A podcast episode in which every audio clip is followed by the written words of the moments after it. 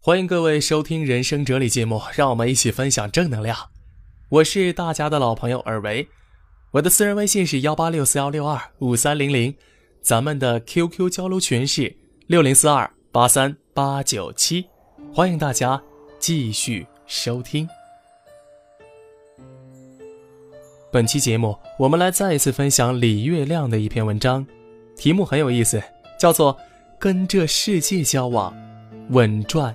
不亏。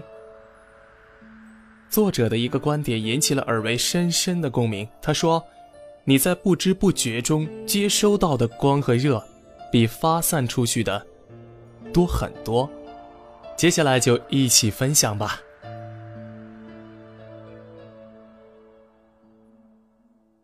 有个妹妹，工作任务重，又习惯早起，所以一直是最早上班的员工。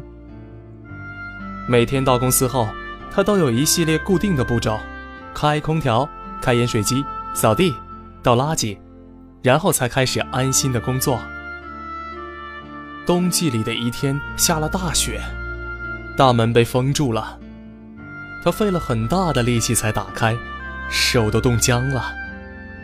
但是也没人知道，谁也不会关注这些小细节。大家仿佛都默认公司就该是二十四小时大门敞开，温度适宜，有热水没垃圾的。他有一次试着说起自己的奉献，但同事们反应冷淡，并不觉得该说句谢谢什么的。自然，他有点郁闷。可能很多人都有类似的郁闷吧。我做了对别人有好处的事儿。而那些沾了光的人却并不知道，或者知道了也并不领情，让人心里有点不平衡。其实不必啊，因为我们也一直在不知不觉沾着别人的光，想一想，对吗？前几天我打专车去银座商城，司机师傅态度很好，得知我是想去买冲锋衣，就热心建议说。体育中心那边有很多这种店，比银座便宜，距离也近，不如去那里。我犹豫一下，接受了他的建议。结果证明选择正确。回家以后，我和爱人说，遇到了品德优良的好司机。爱人说，与其说是司机人品好，倒不如说公司的制度棒。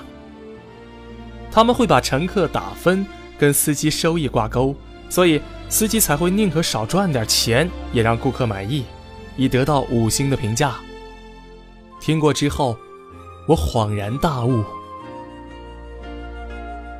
其实我是个懒人，能不做的事情尽量不做，几乎是从不参加对各种服务的打分评价。但我不打分，别人会打，对吗？也正因为别人会不嫌麻烦的去做这件事儿，司机才会重视，才会想办法让所有乘客满意，包括我在内。某种角度说，是那些认真去做评价的人，让我享受到了良好的服务。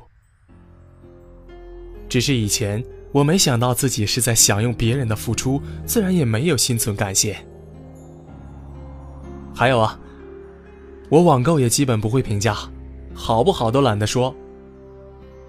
但我会看别人的评价呀，无论是我买书、买衣服，还是买其他的什么生活用品，无论买什么我都要看。有些人会评价的特别周到，很多人还会发自己拍的图片，会在用过之后追加评论，这些都很有参考价值，免去了我很多的困扰。人家为我做了那么多，我也没觉得该感谢，更没有积极的为别人提供我的购物体验。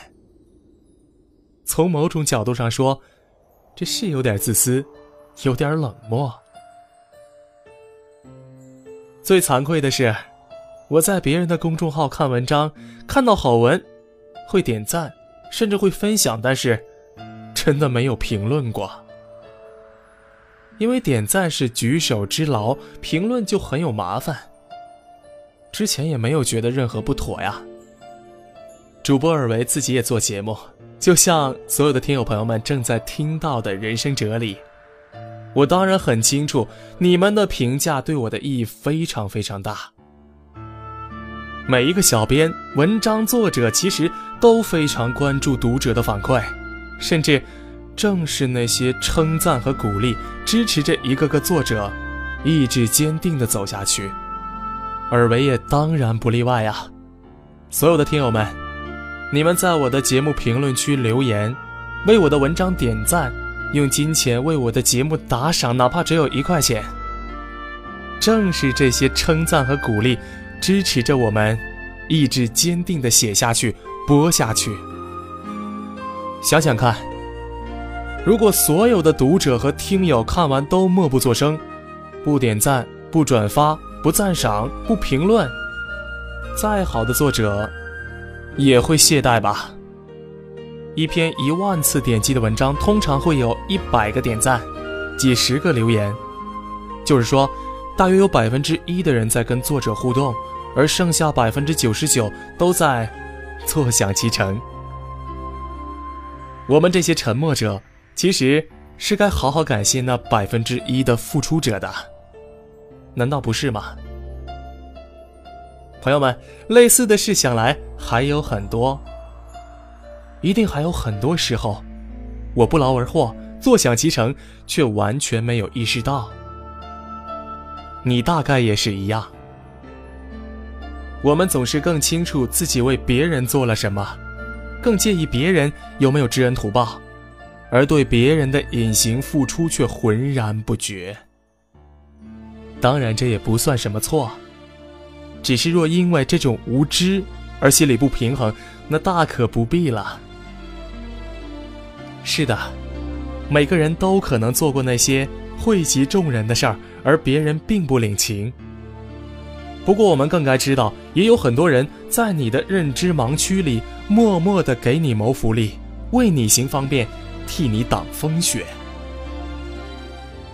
你在不知不觉中接收到的光和热。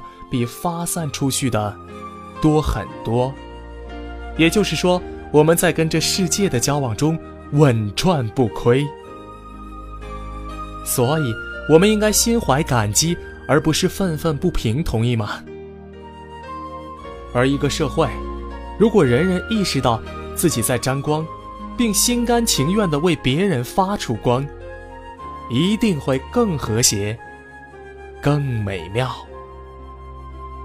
好的，亲爱的朋友们，如果觉得本期耳维的节目能引起你的共鸣的话，欢迎添加我的私人微信和我们的 QQ 讨论群，更可以在节目的评论区当中给耳维留言互动，哪怕是反对意见，也会让耳维的节目变得更好。如果喜欢，记得多点赞、多分享、多转发，我们让更多的人快乐起来。